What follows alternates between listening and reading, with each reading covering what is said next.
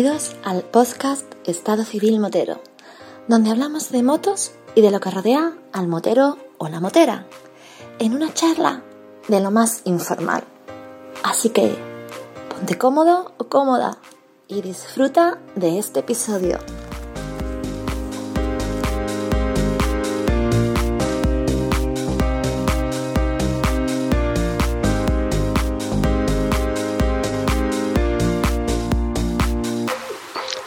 Pasa, chaval? Hola, Gampi. ¿Qué tal, Salva? ¿Nervioso? Pues sí, la verdad que sí. Una mejilla, ¿no? Una mejilla, sí. Me sí que estoy nervioso, sí que se me nota por dentro un poquillo. ¿Pero por qué? ¿Tú, qué, qué- es la primera vez que te pones por Sky a hablar así en plan...? Eh, no, Entonces, pero sí, pero bien. Pero le echamos ganas, eso también estamos. Ole, ole y ole. Porque ma- eh, es más valiente el que es valiente que el que dice que soy valiente y luego resulta que es un puto cobarde. Así, y tú eres un valiente. Así, con dos cojones. Oye, Salva, eh, yo hay una pregunta muy recurrente que uso con la gente para que más o menos se ubiquen, ¿no? Porque hay gente que nos escucha desde España, desde fuera de España, etcétera. Y la pregunta es la siguiente: ¿tú dónde estás?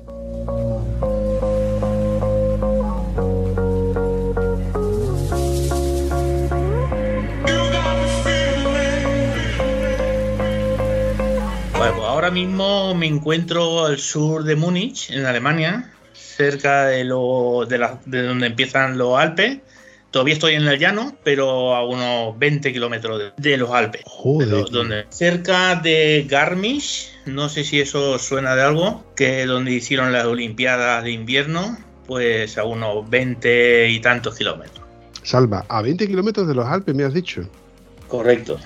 Joder, macho, eso tiene que ser una delicia tener tan cerca esa cantidad de curvas y los Alpes, tío. Tú sabes que eso es como decir, joder, macho, el Caribe o como decir Nueva York, ¿no? Son puntos estratégicos en el mapa que molan. Molan sobre todo para un motero. Mola, mola, pero la verdad que sí, tío. Eh, ese es el motivo por los cambios que he tenido que hacer últimamente, porque empecé yo aquí en Alemania con una 125.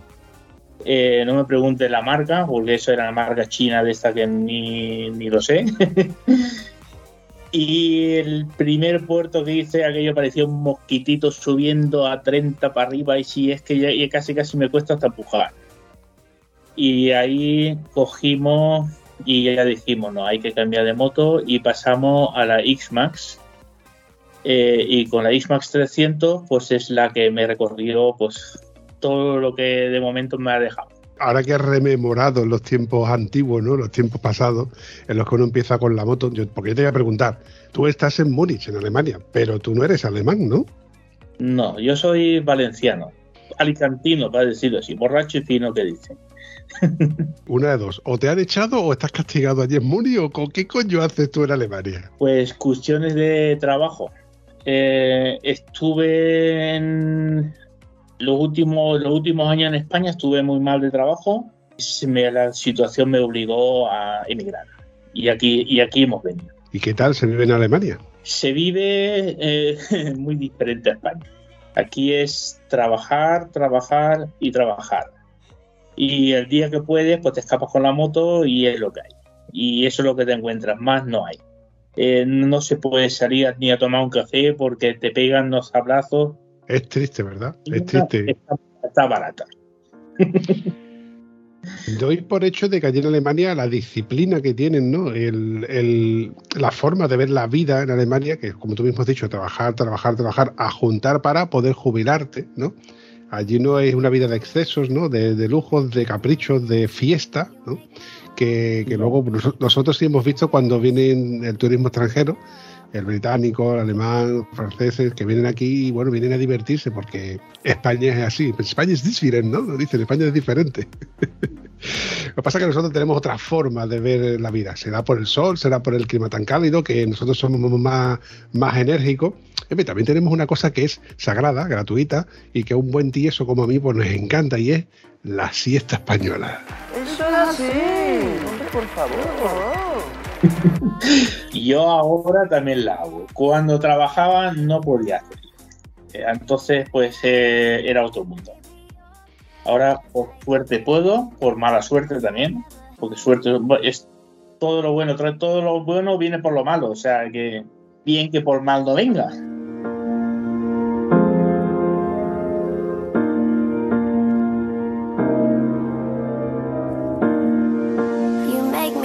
Tú mismo lo has dicho. Yo tengo ese dicho en el que dice que no hay mal que por bien no venga. Que de todos los malos que te pueda venir, te pueda ocurrir o que te pueda suceder, eh, tienes que buscarle la parte positiva, que a lo mejor no tiene esa parte positiva, pero hay que intentarlo por lo menos, de no ver que todo es, joder, lo que me ha pasado, que he pinchado, ojo que me toca ahora cambiar no sé qué, ojo que tengo que pagar no sé cuánto de la moto, ojo que no puedo salir el fin de semana.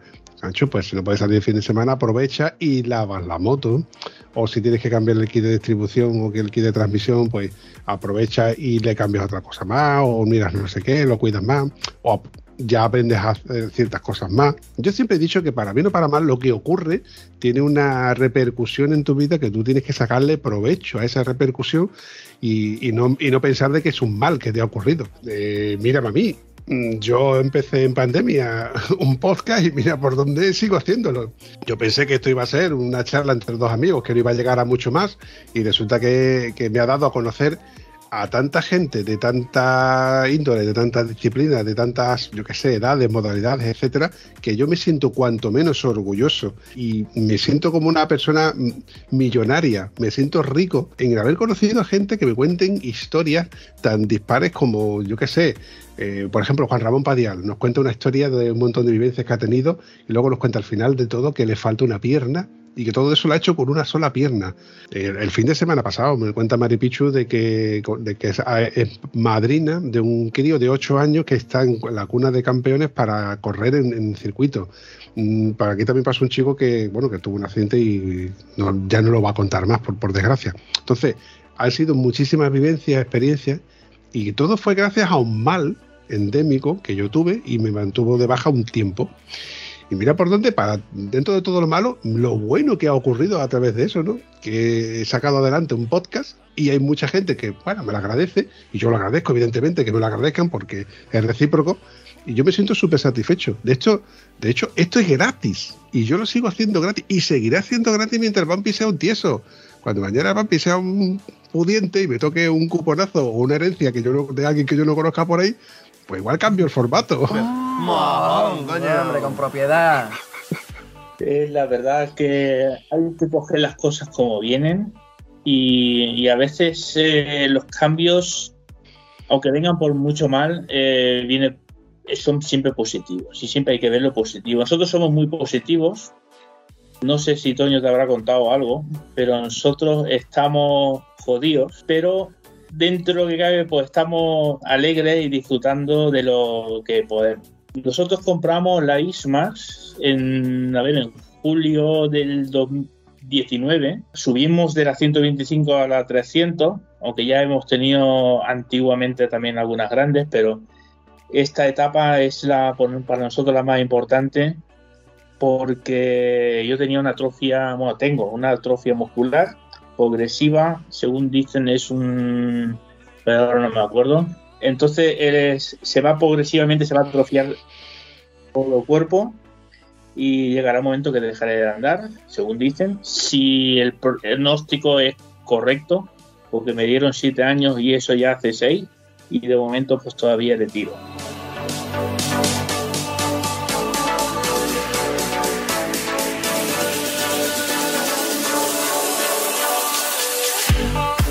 También, nosotros lo hemos pasado también, porque ella, eso no lo hemos contado porque no lo queríamos contar. Tiene cáncer de pulmón, eh, de momento está estable, pero de momento a ver qué pasa. Pero también cuando lo cogieron, también le dieron las quimios, que la segunda, pues tuvo, la ingresaron, la tuvieron que limpiar la sangre y quitarle la quimio, de tan fuerte que le pegó. Pero el cáncer se, se perdió. O sea, el hueco dicen que está, pero que él, ahora de momento esperar que no, que no rebrote. El tumor de momento no está. De momento. Se están secos, por decirlo así. De momento, sí. ¿Por qué será que decimos de momento? Yo, yo, yo mismo me reconozco que yo lo digo. Yo, como he dicho antes, en mi legado. Porque yo mismo cuento de que esto no ha terminado. Yo mismo aquí me digo que no ha terminado. Sí ha terminado, pero yo aquí digo que no ha terminado.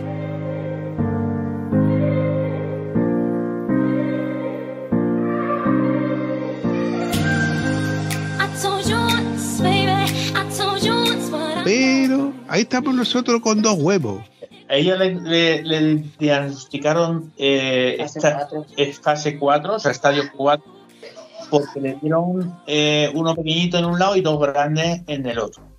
Los dos grandes son los que se han paralizado y el pequeñito está tal cual. Por lo cual creen que ese pequeñito no era cáncer.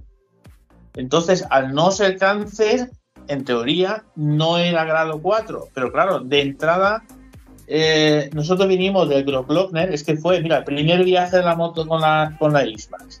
Venimos y a los 15 días estábamos preparando para ir a Cabo Norte. Y diagnostican el cáncer y de momento se acabó durante medio año todo. Claro. Primero a ver qué pasa, que si médicos, que si tal, el sofoco. Yo hacía las rutas solas. Ella o ella en el hospital o ella en casa y yo me tenía que salir con la moto porque cuando iba con la moto no pensaba. Eso tú lo conocerás demasiado. Entonces con- eh, necesitaba esas salidas con la moto. Eh, tengo vídeos cortitos por ahí con la menos 4, con nieve, con tal, con la isma, con rueda casi lisa, porque la rueda es casi lisa. Gracias a Dios no me he caído por ningún lado. Hemos hecho mil verguerías por vaciar la cabeza. Después ella no quería venir, eh, porque no me encuentro bien y tal. Y es cuando equipamos la camper. Por eso equipamos la camper para que tuviera excusa, para que no tuviera excusa para quedarse. Claro, claro, es totalmente comprensible. Es que de hecho, bueno, ya, ya lo sabéis vosotros, yo no voy a contar nada nuevo. Hay que partir de la base que toda enfermedad va asociada al estado anímico. Ahí está. Si esto no está funcionando bien, la dolencia, el mal, va a durar mucho más tiempo. Pero si hacemos que esta funcione, si la alimentamos con buenas cosas, buenas causas, un movimiento guay, por así decirlo, llámale el de moto, bicicleta, eh, ¿qué te gusta? ¿La danza? ¿Te gusta la música? Pues llena la mente de música, llena la mente, de danza o de momentos felices. Y entonces sales de ahí. Ahora, como tú estés en plan negativo, al final la dolencia te dura, te dura mucho más. Ella es muy negativa. Yo soy al revés, tú ya me ves, dentro de los problemas, yo de todo. Ella, ella no es así. Ella, yo la- le tengo una cuerda enganchadica y la voy estirando porque si no se me encerraría dentro de casa y no saldría. No, no, no, me cabe la menor duda. Si le vais que ver todo lo que ha hablado. Esa es la Ita Bichano, ¿eh? Que esa es la Ita Bichano. Yo no hablo mucho, no suelo hablar. Bueno, pero no te preocupes, pero si la. Pero cuando me arranco soy de los que me tienes que dar dos hostias para que me calle.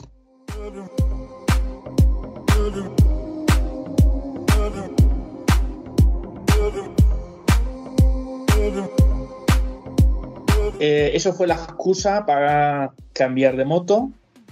Y dije a la mujer, ¿qué hacemos? ¿Compramos la moto? Y dice, cómprala y cuando ya no se pueda, pues se vende. Y estrenamos la moto en el Glo- Grossglockner, en la carretera transalpina de la Gran Campana en Austria. Hicimos cuatro días, un puente de agosto. Hicimos el primer día de ida, el último de vuelta, pero después tuvimos un día las Dolomitas en Italia y un día en el- la Gran Campana, en el Grossglockner en, en Austria. Y tuvimos esos cuatro días, eso fue el estreno de la moto. Bueno, mentira, había hecho los mil kilometrillos esos de... Pero vale, con los mil kilometrillos nos fuimos. Y estrenamos la moto, hasta incluso la rayamos, porque se nos cayó la moto, menos mal que de parados. y ahí la bautizamos. Ahora, la más aventura, la aventura más grande que hemos tenido ahora, reciente, fue con la 125, el primer día de salir, que nos cogió el agua a 40 kilómetros de casa y con un diluvio. Y no sé si te ha pasado con un casco de jet, porque tú tienes barbilla igual que yo, pero imagínate que el agua se me metía en la boca, casi no podía ni respirar.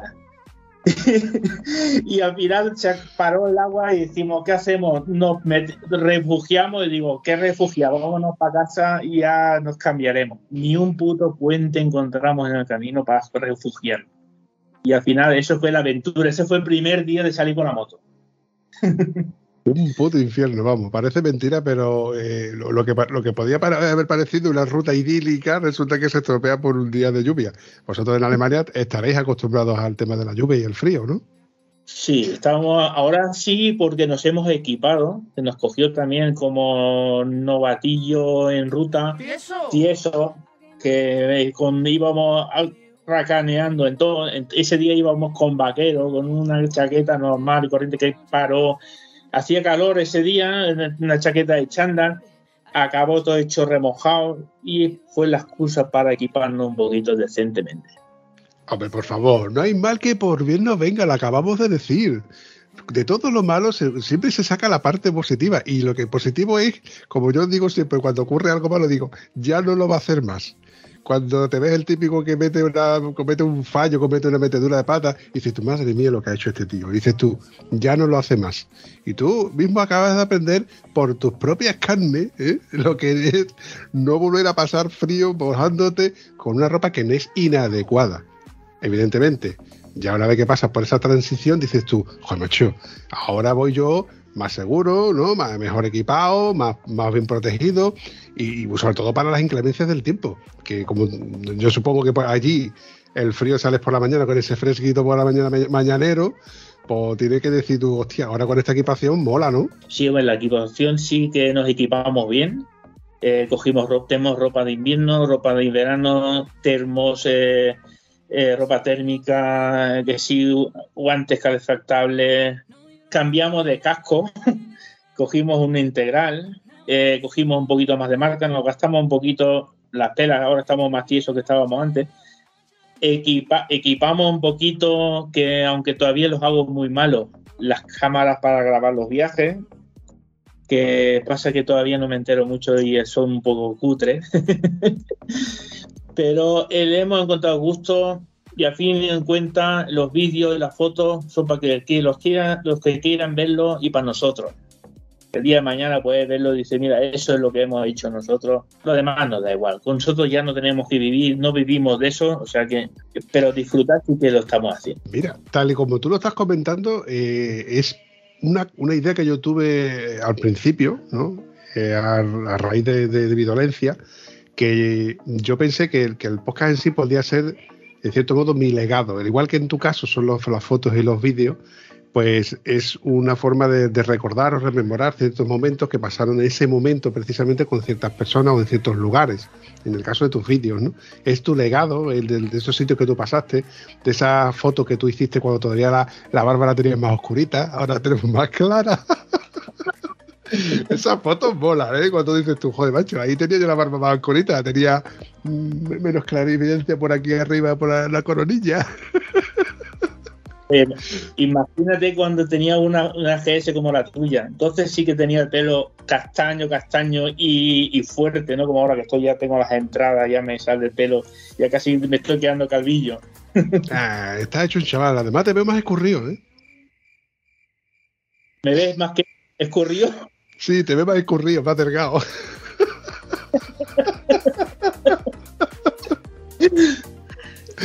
Oye, Salva, antes me has comentado que hemos, hemos, hemos, pero doy por hecho de que hemos, se refieres a tú y a tu pareja, ¿no? A tu mujer en este caso, ¿no?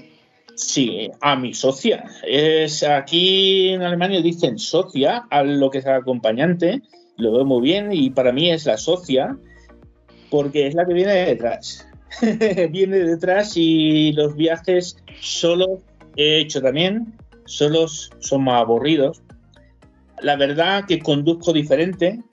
Quizá conduzca un poco más rápido solo. Cuando voy con ella voy un poquito más de control aunque nosotros somos un poco frikis y nos gusta mucho la foto, y paramos mucho a hacer fotos. Por la- las rutas que hacemos son de muchas paradas, y ahí le tenemos, el gusanillo de la fotillo. ¿Y está tu mujer por ahí presente para que nos pueda comentar un par de cosillas que quiero preguntarle? Dice que no. Porfa, Charo, porfa, tía, venga, arrollate, joder, macho, tía, venga, arrollate, ponte ahí un ratito, anda. Ponte. Que no te va, no te va a doler. Aú, Charo. Eh, y ahora está más guapa que antes, fíjate tú lo que te digo. Ahora te ves mejor que antes, antes con el puto ordenador ese que tenía que antiguo con la cámara esa, con el móvil ese te ves más guapa. Además, mire tú con la luz que te da desde arriba. Esa sonrisa que tiene mi Charo. ¡Ole! ¿Cómo se nota que es andaluz, tío? Los huevos, yo soy andaluz. Bueno, eso dice mi madre. Mi padre no, no se sabe todavía quién es. Está muy que captura. Fue un día a comprar tabaco y lo devolvió. Ay, historias urbanas.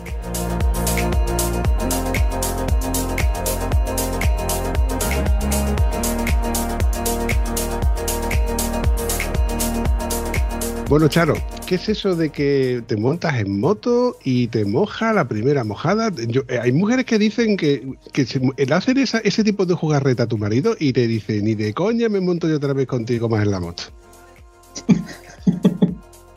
Todas las que hagan falta, me da igual. Mojarme, que, que frío, me da igual. Me gusta ir en la moto. Así me gusta, que haya compenetración aquí en todos los sentidos, digo, en todas las vertientes y que vayan los dos unidos de la mano, uno detrás del otro y que a muerte, donde haga falta. A, como dice, como dice el amigo mío, a hierro pelado. Claro, Salva me ha comentado de que eh, allí en Alemania, se, cuando se refiere a la, a la señora, en este caso, se dice la socia. Aquí, por ejemplo, en España le decimos la parienta, la cañonera, la artillera, la máquina de pelear, la chillona. Yo estoy seguro de que en este, este- en este caso no es ser así. No del todo. Socia no es porque es mujer, sino es porque es la que va de acompañante. En la parte, la parte contratante de la parte primera parte, en la cual vais los dos unidos en la moto y, y para bien o para mal, sois piloto y copiloto. Aquí hay una vertiente que yo suelo defender cuando dicen, no, mi paquete, cuando voy yo voy con el paquete. No, no, no, el paquete no, es el pasajero.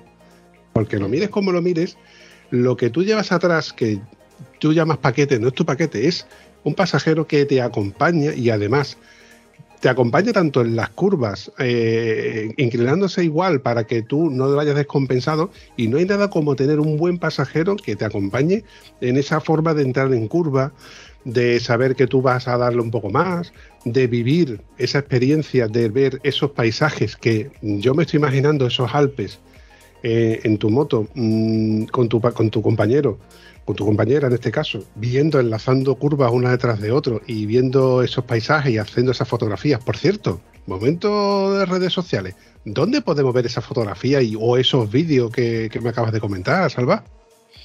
Pues están, eh, bueno, en- tengo algo en Instagram, no mucho, pero tengo algo en Facebook o en YouTube, que es bajo Haciendo Mototurismo Xmax. En el Facebook, aparte de eso, está pone detrás blog, o sea, Haciendo Mototurismo Xmax blog, porque tenía un perfil y el perfil llegó un momento que se me saturó a 5.000 y no me permitían entrar más y tuve que crear una página. Y entonces eh, el perfil se ha quedado abandonado, el perfil ha ido perdiendo también capacidad, pero ha, ha ido pasándose más a, lo que es el blog, a lo que es la página. Haciendo mototurismo Xmax guion blog o en YouTube haciendo mototurismo Xmax.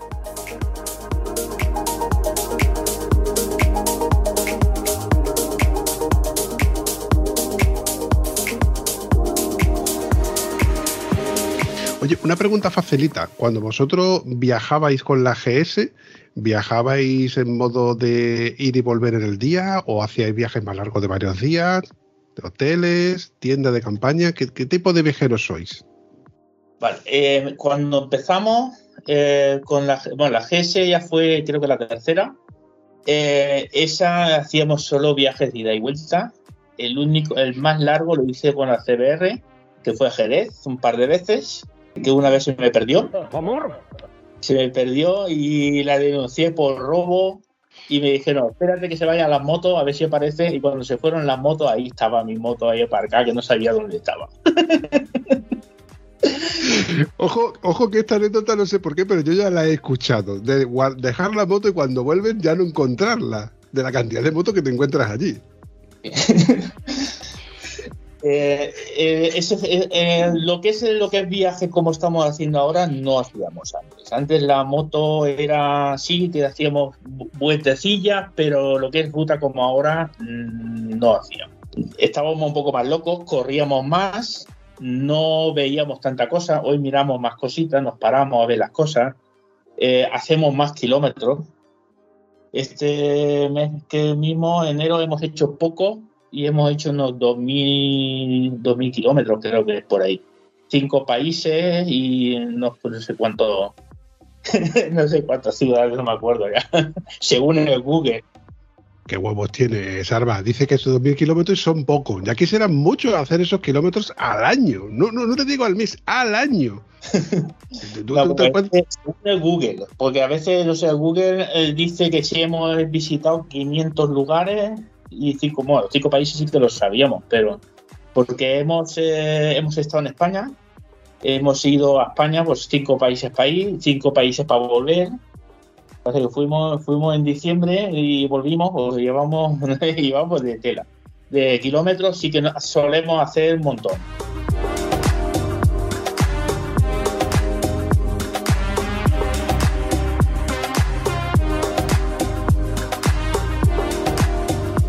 Eh, Salva, ¿cómo entra Toño en tu vida? Toño entró en mi, en mi vida pues eh, por Facebook. Pues una manera de compartir lo que hacemos. Entramos en una página que es Soy Escutero y él estaba también. Después él creó la, la página de Moteros del Norte, de Cartes, y nos invitó y pasamos a nos pasamos también a esta. Aunque seguimos en casi todas, porque estamos como la sopa, estamos en todos los lados. Es la donde más actividad estamos teniendo porque nos gusta el ambiente que, nos, que deja Toño. Porque realmente no, no queremos, hacemos muy famosos porque total es lo de menos, pero sí el compartir. Porque hacer una foto y no enseñarla, dices, ¿para qué hago una foto? Hacer el vídeo por lo mismo. Eh, porque al principio no grabábamos nada. Eso sí, hemos, tenemos, creo que son cuatro cajas de tarjetas de todos los sitios que hemos ido. Pero, pero no grabábamos nada. Hacíamos fotos, no hacíamos, porque había que relevar, revelarla y era carísima. Eh, y llevar los bultos en los viajes. Y al final solo cogíamos tarjetas y nos las enviábamos a casa y así pues se han hecho pues, cuatro cajas. Cuatro cajas de plata, ¿no? O sea, cajas grandes. Joder, mucho. Interesante. El día que, que, os dé por rememorar todos y aquellos eventos y lugares y sitios, paisajes, momentos chulos que digas tú, hostia, y que yo ya ni me acordaba de este sitio donde hicimos esta foto. Eso, eso, eso mola, ¿eh? Esos son momentos placenteros que hay en la vida donde dices tú, joder, macho,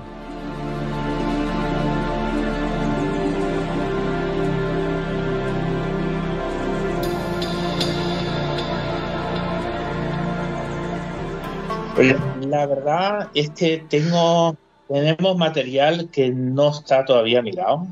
Fotográfico no tanto, pero de vídeos, los vídeos que los guardamos todos en bruto y hay muchos vídeos que están editados por encima de aquella manera en plan chapucero porque no sabemos más, estamos aprendiendo poco a poco. Eh, con el audio tenemos un problema que en, en off no tengo ni idea cómo empezar y en directo no se me oye. Eh, entonces todavía estoy ahí viendo y como siempre estamos tiesos, pues no podemos ir comprando mucho equipo. El equipo ha ido más a lo esencial.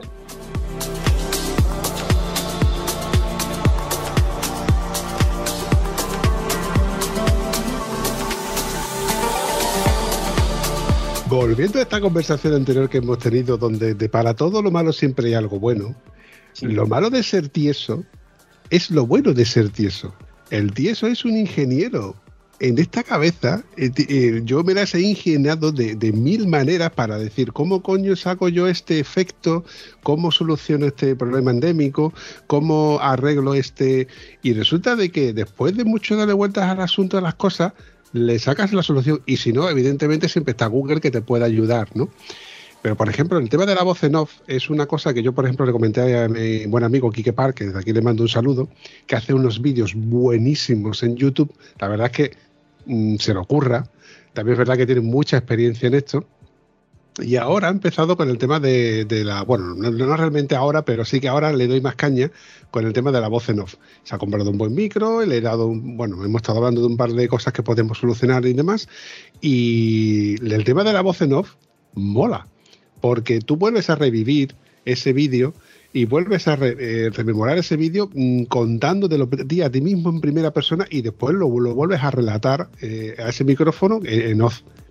Y mola, la verdad es que mola, porque lo comentas no, no como lo estabas viviendo en ese momento que lo, lo estabas grabando porque no se te ocurría, pero luego dices, eh, por ejemplo, cuando pasé por Múnich en la carretera tal, aquí fue donde, o donde aquí suelen ponerte una multa o cosas así, ¿no? Por ejemplo. Entonces, que lo cuentes en primera persona, en, ese, en esa voz en off, mola. Así que yo te animo a que lo hagas. Y si además tienes la inestimable ayuda y la colaboración de tu, ¿cómo, se, cómo era? Tu socia. mejor que mejor.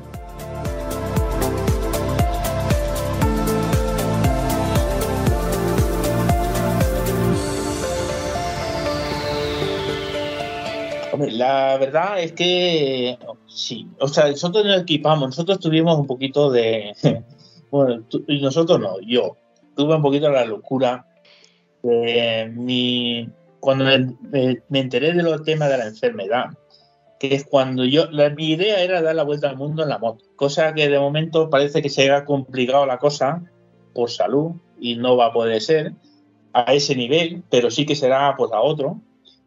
Y eh, nos equipamos para, para todo. Llevamos dos maletas, bueno, tres, porque llevamos dos y una pequeña con, con la que es la que lleva la manta, para que no se moje la manta. Llevamos ahí de audio, vídeo, fotografía, tienda, campaña, cocina, va todo en 40 kilos. Y lo dejábamos todo equipado para ir con la X-Max. Motivo de la X-Max es porque en las grandes yo tengo problemas para montarme por cuestiones de las piernas y entonces la X-Max me es más cómodo el, el montarme. Pesa menos, así todo cuando se me cayó, pues me costó un montón de levantarla, pero aún aún así, dentro de lo que cabe, pues está bien. Y ahí lo vamos a echarle. Estoy viendo a Charo haciendo así con la cabeza, como que sí, sí, que te costó trabajo levantarla, que yo estaba ahí viéndolo. Y nos fuimos los dos, nos caímos, eh, paramos a hacer fotos, fue parado, menos mal. Eh, paramos y, hostia, qué bonito, vamos a hacer una foto. Paramos y había un poquito de desnivel, puse el pie en el suelo, había gravilla y no me dio tiempo a poner el caballete. Y ahí estábamos, los dos, no los dos, no, los tres, porque la moto también se puede a la mierda. y menos mal que la ropa era buena, entonces ya íbamos equipados, no nos hicimos nada levantamos la moto como pudimos. Encima había desnivel, íbamos en contra del desnivel, pues peor todavía, pero al final la pudimos subir y hasta nos reímos. Le hicimos cuatro rayicas a la, a la moto nueva, que la moto tenía un mes. Hostia, cómo duele eso, tío. Mi, mi moto tiene del 2008, 2018, son 10, 18, 19, 20, 21, 22. Tengo que hacer las cuentas como los viejos ya, ¿eh? Tiene 14 años. Y claro, la primera caída que tuvo fue al poco tiempo de comprarla. Voy a la churrería del barrio, la planto allí en la puerta, cojo mi paquete de churros, me lo pongo aquí en el brazo, cojo con la moto, le estoy dando para atrás y conforme le doy para atrás, me patina un, un pie, porque había una mancha de aceite, al ver parecer de una furgoneta de reparto que aparca, aparca allí, y conforme me caigo, hago así, me caigo al suelo de lado. Bueno, pues si me pongo de pie, y si yo me pongo de pie, la moto ya estaba también de pie. Digo, ¿cómo coño la moto estaba de pie? ¿Por qué? Porque todo el personal que estaba esperando la churrería su turno para comprar su paquete de churros habían levantado mi moto antes de que yo me pusiera de pie, porque todo el mundo se estaba fijando en la maniobra mía. No he pasado yo más vergüenza en mi vida. En aquella ya rompí yo la maneta de embrague de la moto. A partir de ahí ya le puse lo, bueno, lo, lo típico, las protecciones y demás. Pero, ¿cómo duele ese primer golpe y ese primer arañazo y ese primer clon cuando cae al suelo? Ya después de tantos años y después de mil caídas que he tenido, porque me encanta hacer acampadas, salir al- fuera de, la carretera, ver naturaleza, me encanta un río, eh, un río, un, lago, un pantano, un sitio donde tú veas agua, me encanta, es un sitio donde la naturaleza a mí me encanta, yo lo disfruto muchísimo, lo reconozco. Y claro, me meto en berenjenales que luego cuando se cae la moto digo, ahí está la rubia tirando el suelo, la pobre. luego me toca levantarla. Pero son en esos momentos donde yo agradezco no haberme comprado una 1200 GS o un Adventure o, una Super Teneré o un bicharraco de más de 200 kilos, porque es la mía, que está en los 200 kilos. que cuando la cargo ya apaga y vámonos.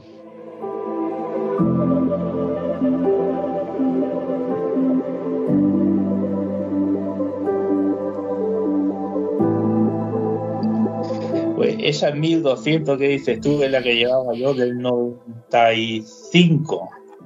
Y la cambié en el 2000 por la 850 porque te pesaba menos.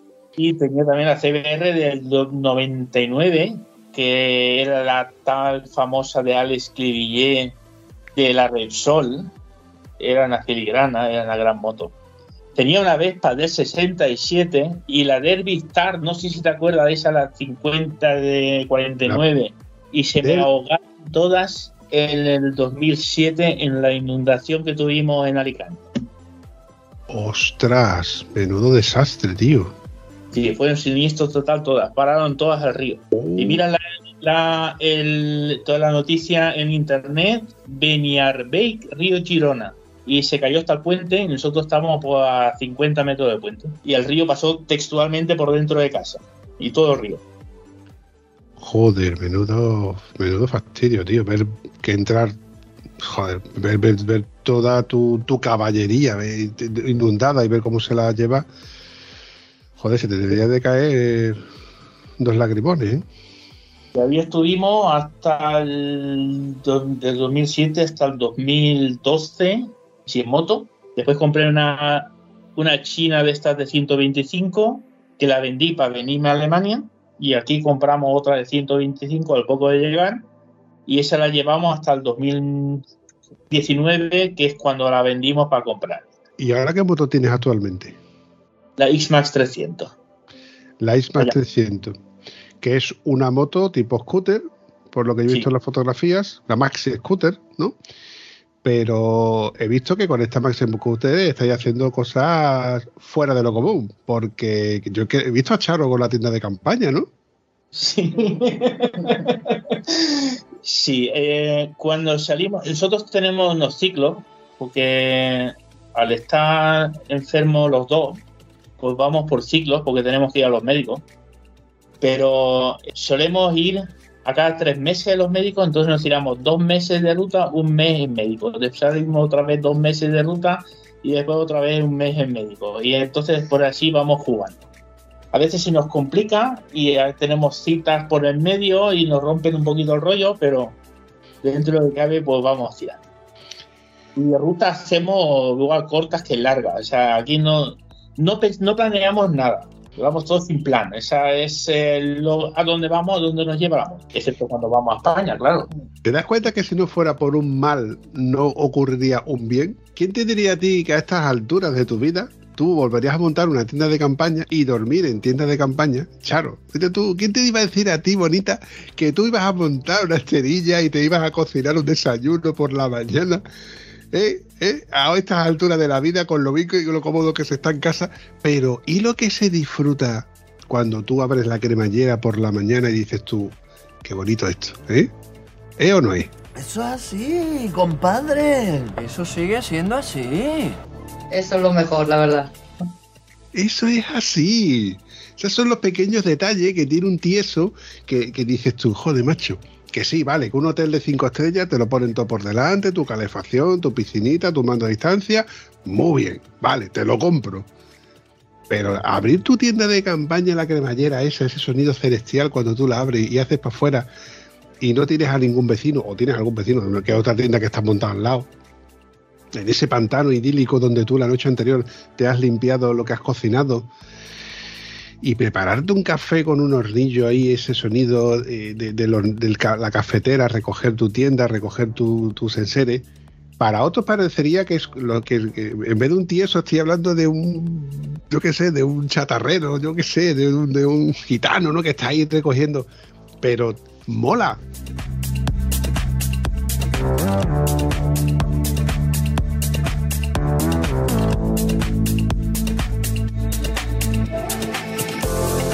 Mira, yo, el tiempo que yo pasé la, eh, mi, vida militar, ¿no? Mi vida militar cuando yo hice la mili, etcétera.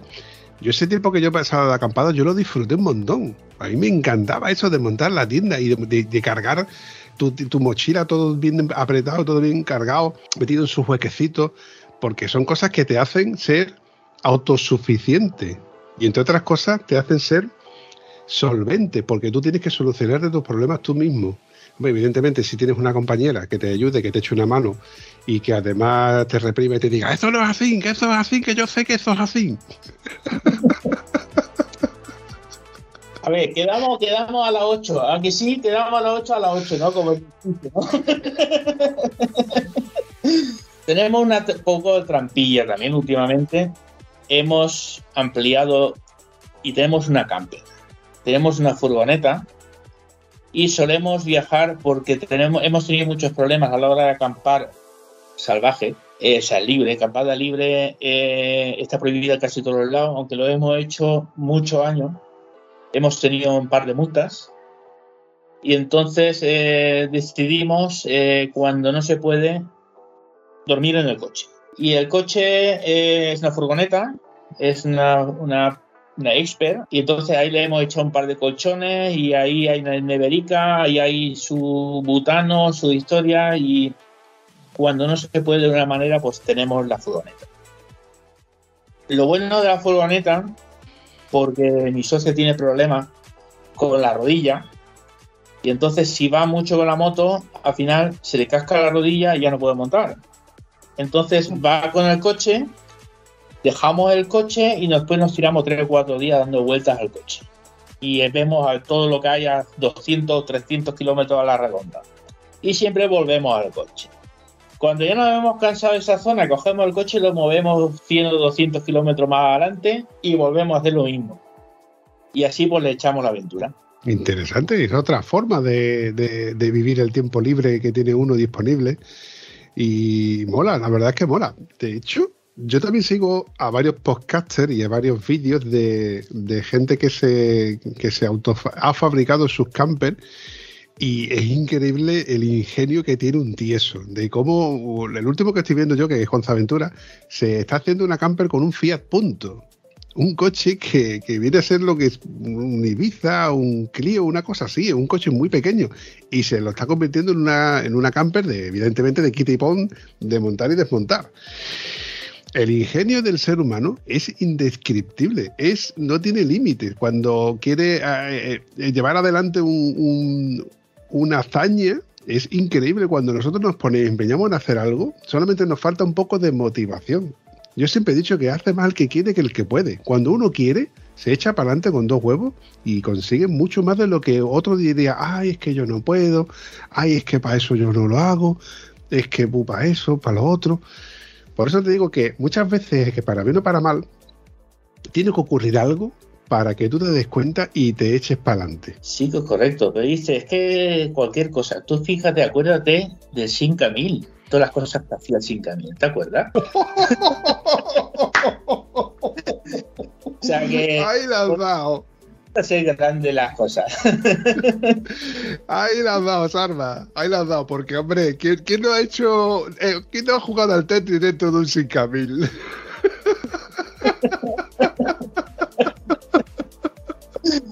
Qué tiempo aquello, ¿eh? Lo que uno era un chavalillo, era más que tenía su coche, ¿no? Su primer coche, que a lo mejor era heredado, era de segunda mano, un 5000.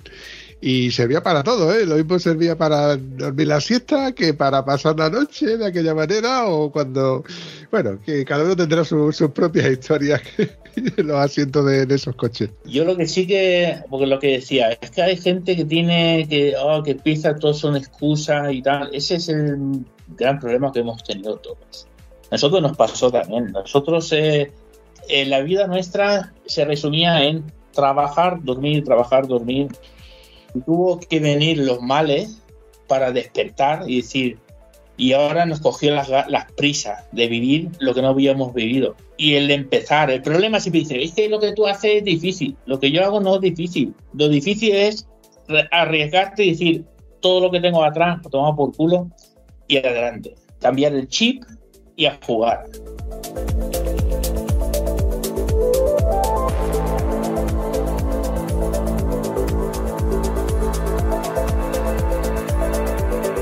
Es muy cierto lo que estás comentando, porque yo en primera persona lo he vivido y en primera persona te digo que, es cierto. Es que hasta que no te ocurre algo que, que te hace darte cuenta, que te pete una bofetada y te dice, espabila, tío, espabila que, que la vida son dos días. Y en primer lugar, son dos días, no para estar enfadado con el prójimo, no para estar mosqueado con tu trabajo, con tu familia, con tu vecino, sino precisamente para saber disfrutar lo bueno que tiene la vida.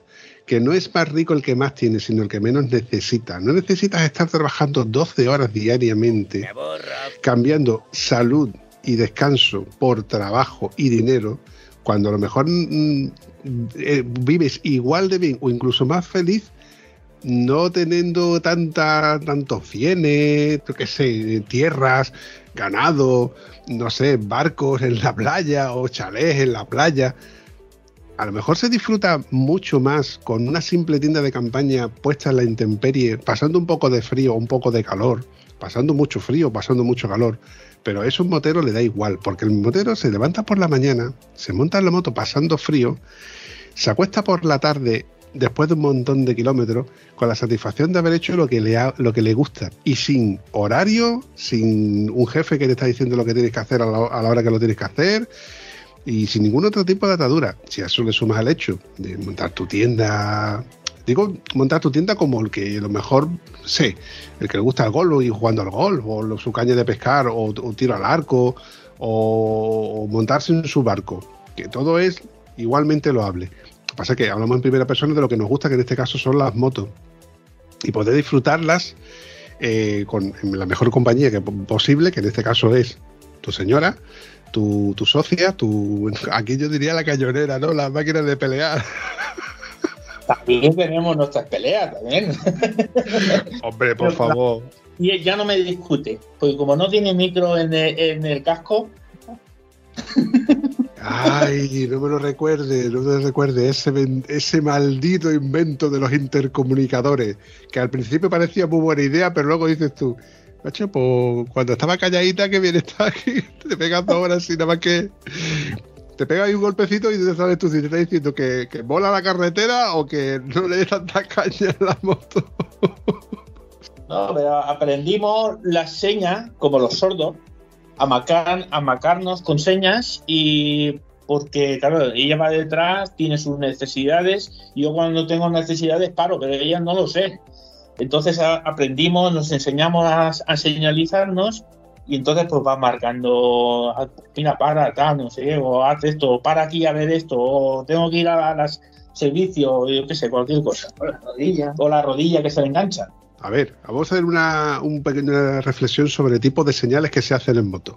Yo hay una señal que es cuando le digo al pasajero que le señalo el GPS y le digo a esta hora, voy diciéndole a esta hora y estos kilómetros nos quedan para llegar al sitio. Y entonces hago así, ok, con el pulgar hacia arriba y me dice sí, ok, con el pulgar hacia arriba. Entonces, no, más o menos ya tiene la información el pasajero de dónde vamos a llegar y, demás.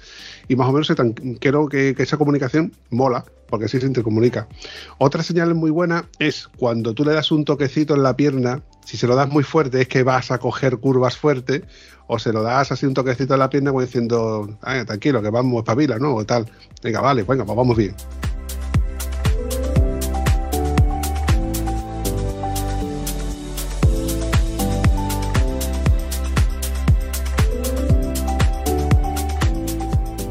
Ahora, guapo, guapo es cuando la pasajera te saca las uñas o empieza a pegarte pellizcos aquí en los costados como si no costara, con esas pinzas hidráulicas que tienen en los deditos, que yo no sé dónde coño sacan tanta fuerza, será de pelar, o, o yo qué coño sé. Pero esos pellizcos mola, ¿eh? No es de las que pellizca mucho. Eso sí, lo que sí que tenemos es que me, me toca el hombro cuando necesita parar. Porque hay momentos que necesita parar para estirar las piernas o para lo que sea. Y, y entonces más o menos nos marcamos así y hay, hay veces que no se puede, porque claro, la carretera hay veces que es complicado, aunque vas con la moto, pero yo en la moto no me ha pasado, pero me pasó una vez en el coche que por parar donde no tocaba parar me pillaron una leche. Y entonces, para evitarlo, pues no paro si no se puede parar. ya no paro por los rincones como paraba.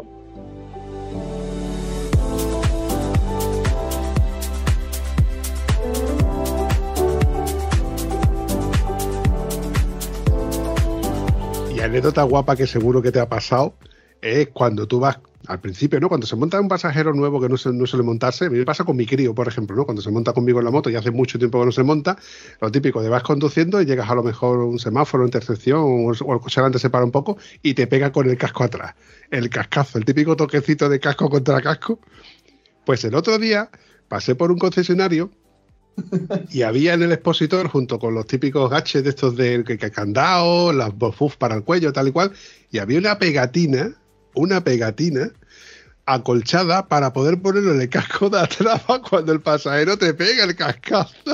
Eso está bien. Sí, pues el, el tuyo, tú tienes ese problema también. Digo, hostia, qué bueno el puto chino que se le ha ocurrido inventar este invento que además mola, porque es, un- un- es una almohada, al fin y al cabo, una almohadilla, un acolchado, y la verdad es que mola, para cuando te pegan el cascazo detrás, que dices tú, coño, me ha pegado un cascazo, vale, pero cuando te pega tres seguidos, dos minutos, dices tú, coño, que ya vale los toquecitos. Hombre, para que no se rayen y eso, aunque nosotros somos un poco desastres. Nosotros vamos a disfrutar, eh, no miramos que si rayamos, que si esto, que si lo otro. Hombre, sí que somos los que después dicen, joder, mira, lo he rayado, jajaja. O sea que no le damos importancia. La moto, la moto me dice, escucha, podría coger y pasarle trapo, ¿qué trapo? Cojo la manguera. Digo, eso mm, cuando se estropee, pues mira, lo siento. ¿Qué vamos a hacer? Eso no, no puedo yo, además que no estamos bien. Yo tengo problemas con, con los pies, pero también tengo problemas con la mano. Pero de momento para el gas me sirve. Por eso voy con la X-Max, sobre todo porque no tengo que cambiar con el pie, por las marchas. Porque tengo problemas, en- tendría problemas en el cambio, aunque la derecha es la que más problemas tengo, pero... Y la X-Max era ideal, buscaba algo automático. También estaba la T-Max, pero la T-Max me era demasiado consumo a mi gusto. Sé que hay mucha gente que dice, wow, la T-Max es lo mejor. Yo estuve mirando, estuve probando la, la T-Max, la 400 y la 300. La 300 yo vi que no consumía casi nada. Y digo, esa es la mía. Porque como voy siempre tieso, pues tengo que, tengo que ir a lo barato. Y la verdad que este año pasado, porque más o menos lo contamos, este año pasado gastamos creo que fueron 1.800 euros en gasolina y hicimos cerca de 60.000 kilómetros. Iba a sacar ahora mismo la calculadora para hacer los cálculos, pero 60.000 kilómetros, tío, joder. Y no precisamente para ir a comprar el pan. Una salida sí que tuvimos para comprar tabaco y nos fuimos a Italia. No, eh, a ver, tenemos la excusa, eh, tenemos excusa, eso sí que es verdad. Vivimos cerquita de Austria. Y el tema Austria es que es un chollo, porque la gasolina está más barata que en Alemania. Pero más barata estamos hablando de 20 céntimos. Joder. Y entonces, ¿qué vamos? Cogemos y metemos dos garrafas en el top case, porque si hacemos rutas cortas vamos con el top case, porque si no voy con las bolsas, y lleno las garrafas, lleno el depósito. Y incluso hay veces que vamos con la furgoneta y cargo también gasolina. Bueno, gasolina de furgoneta para moto no tanto, porque sí casi siempre vamos a Austria. Porque Alemania es aburrido a no ser que toque las montañas. Pues si no es todo llano, y todo llano llega no es que sea aburrido, pero llega un momento que dices, joder, que aquí no hay una subidita. Hablando de, de- Alemania, hace poco escuché un podcaster hablando de, de- de- o sea, de las maravillas de la selva negra en Alemania. ¿Qué me podrías hablar de ese sitio?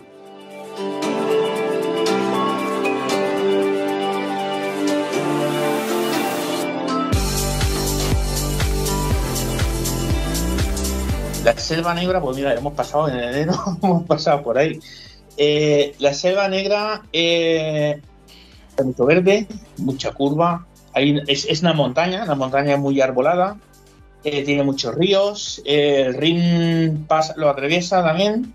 No lo conozco mucho porque de aquí donde estoy yo está a 500 kilómetros y entonces no, no me lo he currado bastante como para conocerlo mucho. Pero sí que hay zonas muy bonitas, para, sobre todo para la moto. Interesante. Es que es eso, me, ha quedado siempre en la mente de, echarle un vistazo más en profundidad sobre el, el sitio en sí, porque cuando lo he escuchado o lo estás escuchando, en mi caso, por ejemplo, yo escucho podcast cuando estoy trabajando, entonces coincide de que no tengo lo mejor el teléfono a mano para poder buscar o trasladar esas palabras en imágenes, ¿no? Me mola porque lo te- yo te digo, lo tengo en mente y tengo que echarle un vistazo. Como por ejemplo en el caso vuestro, de todo lo que me habéis contado, pues trasladarlo a las fotografías que, que- tenéis en, tanto en Instagram como en Facebook. Y de- evidentemente hay que echarle un vistazo y seguir viendo la progresión de vuestras fotografías porque yo estoy esperando más fotografías de más eventos y más sitios que vayáis.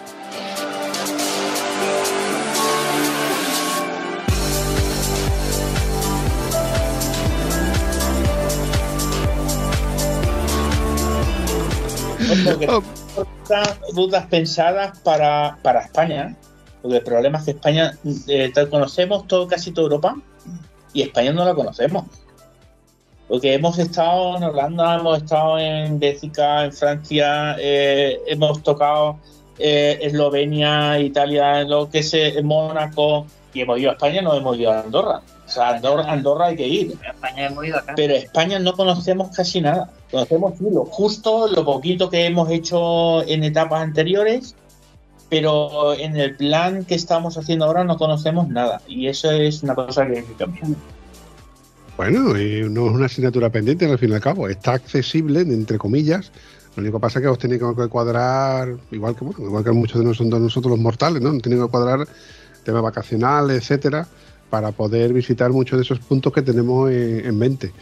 El problema que yo veo con, bajo vuestro criterio es poder hacer eh, visitar España en plan camping es un problema con el tema de que ah, España con la legislación que tiene la- la prohibición de la acampada y es que incluso le están dando caña a las furgonetas camper porque no aquí no se puede acampar porque hay un bando municipal en el cual prohíbe la acampada la pernota no sé qué no sé cuánto como no sean en, en el sitio específico de macho que no te estoy haciendo daño, que no te estoy prendiendo fuego al campo, que al contrario, que te estoy limpiando la zona mm, para no dejar huellas de que yo he pasado por aquí y de otros que lo haya dejado antes, que a lo mejor no era ni campista, que era un simple crío que estaba pasando aquí con su vehículo a pasar su noche con el 5200.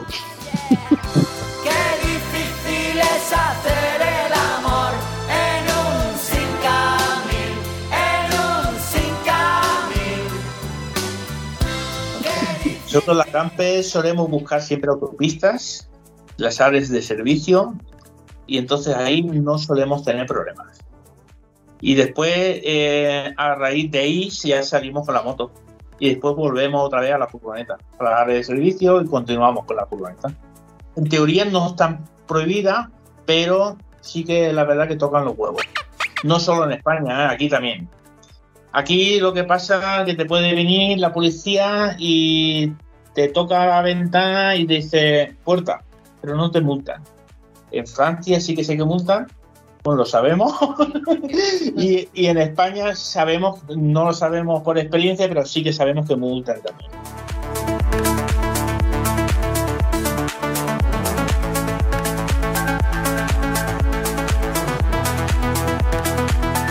Sí, por desgracia es así. Y creo que en Portugal, según lo comentó hace poco un amigo de nuestro que salió con nosotros de ruta, eh, ya ni, ni siquiera te van a permitir, si no lo han hecho ya, lo estaban a punto de hacerlo. Al menos te podrían permitir, el, turismo estaba allí incluso fomentado. Había muchos sitios donde tú podías acampar, perdón, acampar, aparcar tu vehículo y podías dormir, podías pernoctar, no te, no, no te ponen ningún tipo de impedimento. Pero al parecer lo van a prohibir, o ya lo han prohibido, que tengo que informarme porque no lo tengo del todo claro, en el aspecto de que ni siquiera tú puedes dormir en tu propio vehículo, ya sea un camión, ya sea una furgoneta o ya sea tu propio coche, tú no puedes dormir en tu coche. Y yo no, lo entiendo, porque si tu coche está aparcado, da igual que esté yo dentro como que esté fuera del coche. Está aparcado, está ocupando ese sitio de noche, pero por lo visto quieren dejar de fomentar ese tipo de turismo. Que bueno, que yo siempre he visto que cuando hemos ido a Portugal, aquello siempre ha estado lleno de, de caravanas y autocaravanas que bueno, se han nutrido al país en sí de, consumo, porque todo el que está viajando está consumiendo, tanto combustible como alimentos, como gas, como no sé, lo que se me puede ocurrir, como consumibles del, propio vehículo. Yo mm, no entiendo cómo se puede legislar tanto y se puede cortar tanto el sesgo de, este tipo de turismo, que a ver, el, el que viaja en autocaravana o en camper, camper gran volumen, no es un tieso precisamente. Un vehículo de esos son 80, 90, 100 mil euros perfectamente si va bien equipado. Entonces, si eh, eh, te gastas esa inversión en un vehículo de este tipo, es precisamente para disfrutarlo, para recorrer, para estar en un sitio una semana, para consumir, para ver monumentos, para ver parques, etcétera, etcétera, etcétera. Por eso es lo que yo nunca entenderé, como en, en- estos países nuestros, de esta Europa, pues se prohíban tantas cosas como, como esto, tío. No lo entiendo, la verdad. Eh, es todo cuestión de pasta. Puntos e ingresos. Si últimamente nosotros lo vemos, este, mira, eh, nosotros hemos recibido este mes, este mes, entre el anterior y este, creo que son cinco multas. Eh, pero multas que son a 30 y me pillan a 36. 30 euros. Después me encena a 50, me pillan a 58. Eh, pero miserias, pero cada vez 30 euros. ¿Y eso para qué se hace? O sea, encima, eh, los llevo el navegador, los navegadores me marcan la velocidad y resulta que la, la real es otra. Multa al canto. En Francia me pillaron en la misma carretera en cuestión de media hora dos veces. Joder, macho. Eres una máquina de despender de billetes. La vida me han multado tanto como este mes pasado. Te van a llamar del ministerio agradeciéndote la labor social que estás ejerciendo, macho. Bueno, que- no, pero yo creo que esto es todo recaudación. Quieren llenar hoteles y entonces para llenar hoteles hay que prohibir lo otro. Sí. En- no sé en Andalucía, pero en Valencia los campings antiguamente estaban llenos. Hoy ya no hay campings. Ahí sí, pero ya no llenan. O sea, ¿por qué? Porque no fomentan ese turismo. Me consta de que hay menos cantidad de campings, con lo cual los pocos que hay sí que están llenos, sobre todo en verano, pero por eso porque no hay más cantidad de, de- camping. Entonces, cuando uno se compra una caravana, una autocaravana, mm, ve que no tiene la forma de poder acampar, eh, acampar, pernoctar, dormir una noche, no a pie de playa, pero sí por lo menos cerca de, la playa o cerca de un sitio emblemático, fotografía, lo que como lo quieras llamar, y lo obligan a ir al camping donde ocupan muchísimo espacio, pues rápidamente se queda lleno. Es la percepción que yo he tenido en estos últimos años. Si hay pocos camping, hay poca infraestructura, por final se llena eh, en cierto modo. Entonces, si vas en verano, te das cuenta con que está overbooking. No hay sitio ni de, ni de poner una tienda de campaña. Lo cierto es que con esto de que está tan perseguido, va uno eh, con la sensación de que lo que está haciendo es ilegal, pero ilegal del tipo que va a prenderle fuego al campo. Macho, y yo no lo, nunca lo he visto así. Tú, tú- tú puedes ir al merendero con tu tortilla de patatas, con tu infiernillo para prepararte un café, sin problema. Ahora, montar la tienda, no.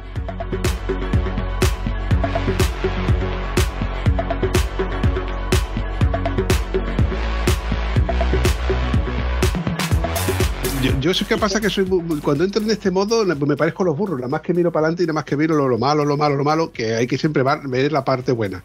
La parte buena es que bueno, se están nutriendo otro, otro tipo de personas, llámale multa, o llámale camping, o llámale como lo quieras, o albergues, o como lo queramos llamar. Nosotros, eso que dice, sí que es verdad que para nosotros que somos viajeros es una gran putada no poder hacer más veces esas fotos bonitas donde abres la tienda campaña, tiene el lago delante. Porque no te dejan. Si una vez eh, me querían multar porque puse la tienda campaña solo para hacer la foto, que quería hacer una foto, eh, eso es nuestro principio, y eso hace años ya pusimos la tienda campaña solo para hacer la foto y vinieron y me querían denunciar. Yo, es que la he puesto solo para hacer la foto. Es que si está, lo veo otro y tal, y no sé qué, y pues ahora la quito enseguida. Menos mal que no tenía mantas dentro ni tenía nada, pero sí que es un poco mal rollo. A mí me pasó no hace mucho de montar yo la tienda. Yo suelo montar la tienda de noche, ya de noche, de noche. Me pongo mi foquito en la frente y monto la tienda y luego saco todos los bártulos y ya tranquilamente me, monto mi película. Estoy hablando ya después de haber cenado. ¿eh? Saco mis cosas, me ceno y recojo todo y ya después monto la tienda. Y me pasó de montar la tienda y llegarme a alguien y decirme que le estaba estorbando. Pues vale, pues un poquito la tienda. No, no, bueno, vale, déjalo. ¿no?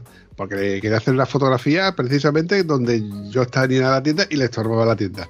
Y, y me sentí como diciendo, joder, macho, a que llama este tío a la. Era porque la- era la guardiña portuguesa, pero bueno, es que no quería dar los demás datos.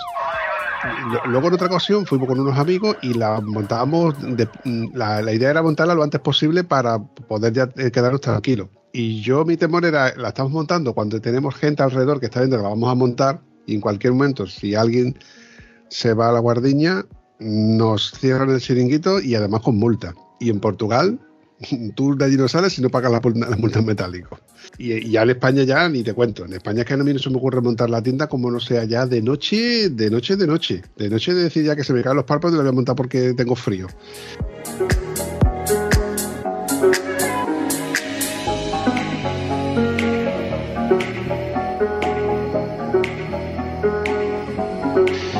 Estamos en un plan, tío, que, que- que, bueno, que ya te digo, a mí, me da mucho coraje, aunque yo no yo no, no, se me quita la idea de, volver a hacerlo, de, o sea, de, seguir haciéndolo, de, llevarme mi moto a un sitio, meterme donde no me vea nadie, tranquilamente, y monto la tienda. Que habrá gente incluso que me diga, Pampi, joder, macho, tú allí solo, o tú allí donde nadie te ve, donde nadie, si te pasa algo, macho, ¿qué te va a pasar? ¿Qué te, qué te va a pasar que no te pueda suceder en tu casa? Bueno, sí, que no me voy a, eh, no me voy a electrocutar y no voy, a, no, no voy a hacer fuego dentro de la tienda, con lo cual tampoco me va a salir ardiendo el chalete. Eh, Eso tiene mucha. La gente tiene mucho miedo. ¿Y si pasa algo? No va, no pasa nada. O sea, los animalicos que puedan vivir por allí se te huye. O sea, que es muy difícil de. Hombre, por supuesto, no dejes comida, comida a mano, porque entonces sí que puede ser que un jabalí se te arrime o lo que sea. Eh, no dejes desperdicios cerca, todo guardado, todo tal, y no hay problemas para nada. Eh, lo que sí que hay que ir a cuidado es con las hormigas, porque las hormigas, como pongo en más sitios, se te llena la tienda de hormigas y entonces sí que es un problema. Pero si lo tienes controlado, que nosotros vamos siempre, lo vemos primero de día. Vemos el sitio y después damos unas cuatro vueltas con la moto. Y ya de noche es cuando la metemos. Tenemos una manta térmica que va al suelo, la tienda encima, para que no coja el, el frío del suelo. Y después dentro, dentro tenemos dos colchonetas, dos colchonetas de esas que se hinchan solas, que son una filigrana, no ocultan casi nada. Tenemos una manta gorda y los dos sacos de dormir. Y tenemos luz, tenemos de. o sea que estamos bien equipados. Tenemos, tenemos un poquillo de todo. Hornillo a gasolina, que cocinamos con gasolina, porque el gas eh, es un mal rollo, porque siempre está todo tirado en, en las bolsas y el hornillo va vacío y solo le pongo la gasolina cuando voy a cocinar. Y después lo vuelvo a vaciar. Y nos ha ido de momento bien. Menos una vez que nos multaron, que nos pillaron, nos multaron, y una vez que nos dijeron desmonta, vete. Y de momento nos ha ido bien. La verdad es que ir de, de hotel es, que es impensable. Este año 2021, que aprovechamos los Alpes por la pandemia, si hubiésemos tenido que pagar hotel, con 30.000 euros no pasamos el año. Nosotros gastamos poco. Que nosotros salimos, compramos en el supermercado y comemos por donde nos pilla y dormimos donde nos pilla. Solo gastamos en gasolina y lo poquito en comer. Hay veces que pasamos el mes en 300 euros. No nos gastamos más. Entonces, ¿para qué gastarte dinero? Es que quita la aventura, ya no es la aventura. Ir a un hotel es, es ir de vacaciones, es hacer un viaje. Pero cuando te tiras como nosotros que no hemos tirado todo el 2021 de vuelta, nosotros hemos estado en moto de por lo menos 240 días en el 2021.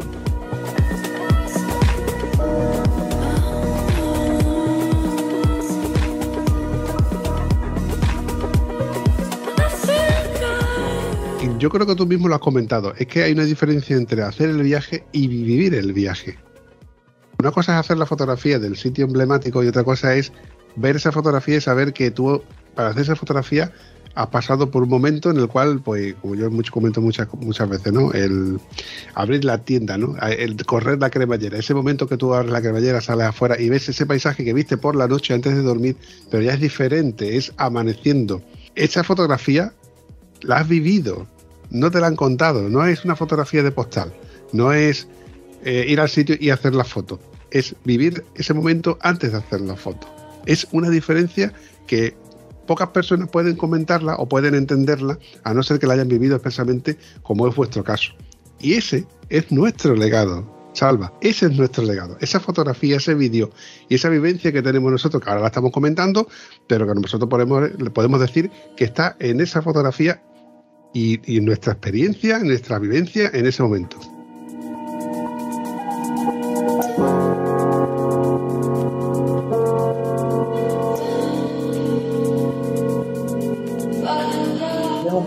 Museo con cositas de eh, o cositas que me han dado o incluso cositas que he comprado, hemos comprado, porque siempre somos de los que compran las tonterías. Nos gustan mucho las tonterías. Los puentecitos. Eh, Vemos mucho los rastros, eh, porque también somos rácanos. Eh, nos hemos enseñado que para moverte hay que ser rácano, porque si no el dinero se va, pero Sí. que rápido. Cierto. y, y te meten en un mercadillo de eso de segunda mano en Turquía y hay cositas que dices, joder, esto qué bonito, tal, no sé qué, que si Marruecos, que si Portugal no hemos ido todavía, ahí hay todavía que ir. Ahí está cerca que lo tenemos. Hay cosillas, Eh, hay cosillas. Sevilla, ve, estamos, estuvimos cerca de ti. Estuve en la Mili en San Fernando, y si está cerca de vosotros. Hostia, pues está, pues está a dos horas de- a dos horas y media de aquí, a unos 220, 300, no llega a 300 kilómetros. Está San Fernando, porque yo estaba en Rota hoy, que está al lado de San Fernando, vamos, pero Estuvimos una, una vez, eh, cuando la Mili, eso pupo no hace antes de eso. el eso año pasado, el año pasado, coño, el año pasado. Familia en Andalucía, que si quiero empiezo a recorrérmela ella, nacía en Alicante, pero sus padres son de, de Bailén. Mentira. Con los siesa que es esa, con los siesa que es Bicharon, eso no es, eso no es andaluza. No, yo no. Mis padres son andaluces, yo Ahí no. está, es lo que yo decía. Sí que pero, pero le cuesta, tiene, No, es yo- vergonzosa. Yo soy muy, muy vergonzosa, ¿no? A ti lo que te hace falta es una chuchón en condiciones del Bumpy, no del sieso de, de- del Sarva. Tú ya del Sarva tienes muchos chuchones. Te hace falta un abrazo en condiciones de una persona que, que- que, bueno, que yo es que soy muy de abrazo, la verdad. Lo reconozco. Soy muy de abrazo.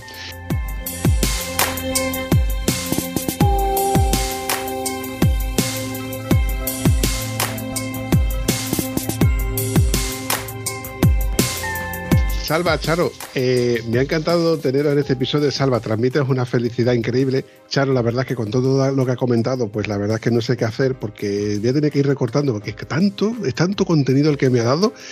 Igual en otro próximo episodio le, lanza la caña o tendremos que pegarle un pinchazo a ver si es capaz de ella pegarte un pellizco de como, como he comentado antes, ¿no? con las pinzas hidráulicas. Una pregunta muy recurrente que suelo hacer en el podcast de Estado Civil Motero. ¿Cómo lo habéis pasado? Pues la verdad, yo lo he pasado muy bien. Yo no he hablado mucho, pero yo me lo he pasado genial, desde luego. Ya no estoy nervioso como al principio. Eso es lo que yo quería escuchar. Que yo estaba al principio muy nervioso y mira por dónde. ¿Es o no es lo que te comenté? Esto Sí, es un rato eh. donde estamos dos, tres, cuatro, cinco, lo que estamos hablando de nuestras vivencias en primera persona, de nuestras anécdotas, nuestra historia. Y qué nervioso ni qué nervioso. ¿Por qué? Porque estoy grabando, porque ahí pone que está. ay, uy, menos mal que estoy grabando. Mira que si no le llego a dar al botón de grabar, esto es lo que estamos hablando, se va a tomar Fue como para repetirlo todo otra vez. ya no me acordamos de la mitad de cosas.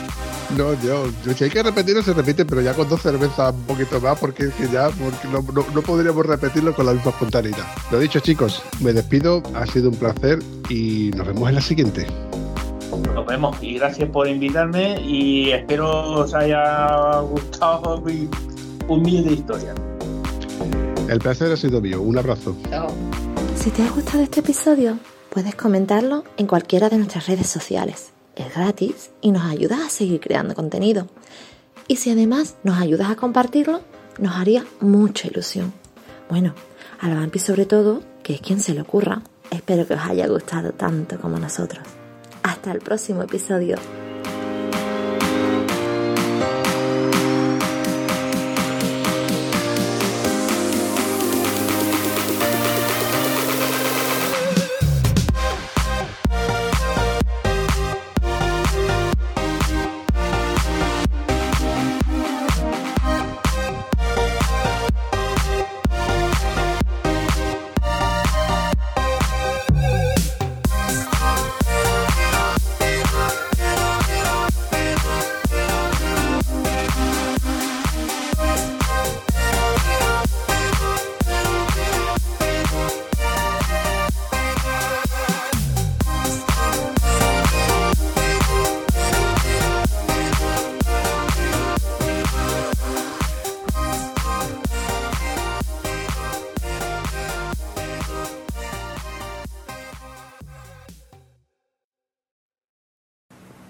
No se vayan todavía, una y más. Eh, a ver, Salva, ¿y está tu mujer por ahí presente para que nos pueda comentar un par de cosillas que quiero preguntarle? Dice que no. Porfa, Charo, porfa, tía, venga, arrollate, joder, macho, tía, venga, arrollate, ponte ahí un ratito, anda. Ponte. Que no te va, no te va a doler. Au, Charo. Eh, y ahora está más guapa que antes, fíjate tú lo que te digo. Ahora te ves mejor que antes, antes con el puto ordenador ese que tenía que antiguo con la cámara esa, con el móvil ese te ves más guapa. Además, mire tú con la luz que te da desde arriba. Esa Claro. sonrisa que, esa sonrisa que tiene mi Charo. ¡Ole! No se nota que es andaluz, tío. Los huevos, yo soy andaluz. Bueno, eso dice mi madre. Mi padre no, no se sabe todavía quién es. Está muy que captura. Fue un día a comprar tabaco y lo devolvió. Ay, historias urbanas. A ver, la idea es que nos lo pasemos bien, Charo, que nos riamos un poquito, que se quitemos un poquito de. Ay, del amargor que tiene esta vida, esta bendita vida, o maldita vida, como se quiera pensar. Pero bueno, volviendo al tema de conversación que te iba a preguntar. Es que ya no me acuerdo lo que te iba a preguntar.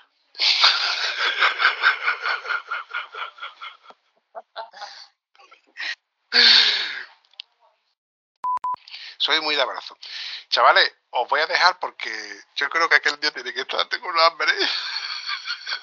Nosotros aquí es que se come pronto. Si quieres continuamos y si quieres lo dejamos para otro día y si tenemos la excusa para otro día. Ya es como queráis. Yo, yo nada más que con lo que ha hablado Charo ya tengo para una hora. Sí, ¿verdad? Seguro. Os he dejado sin palabras. ¡Mola! Toma ya, esta para Bambi. Os voy a ir recortando, ¿vale? Eso es, to- eso eso es todo, amigos.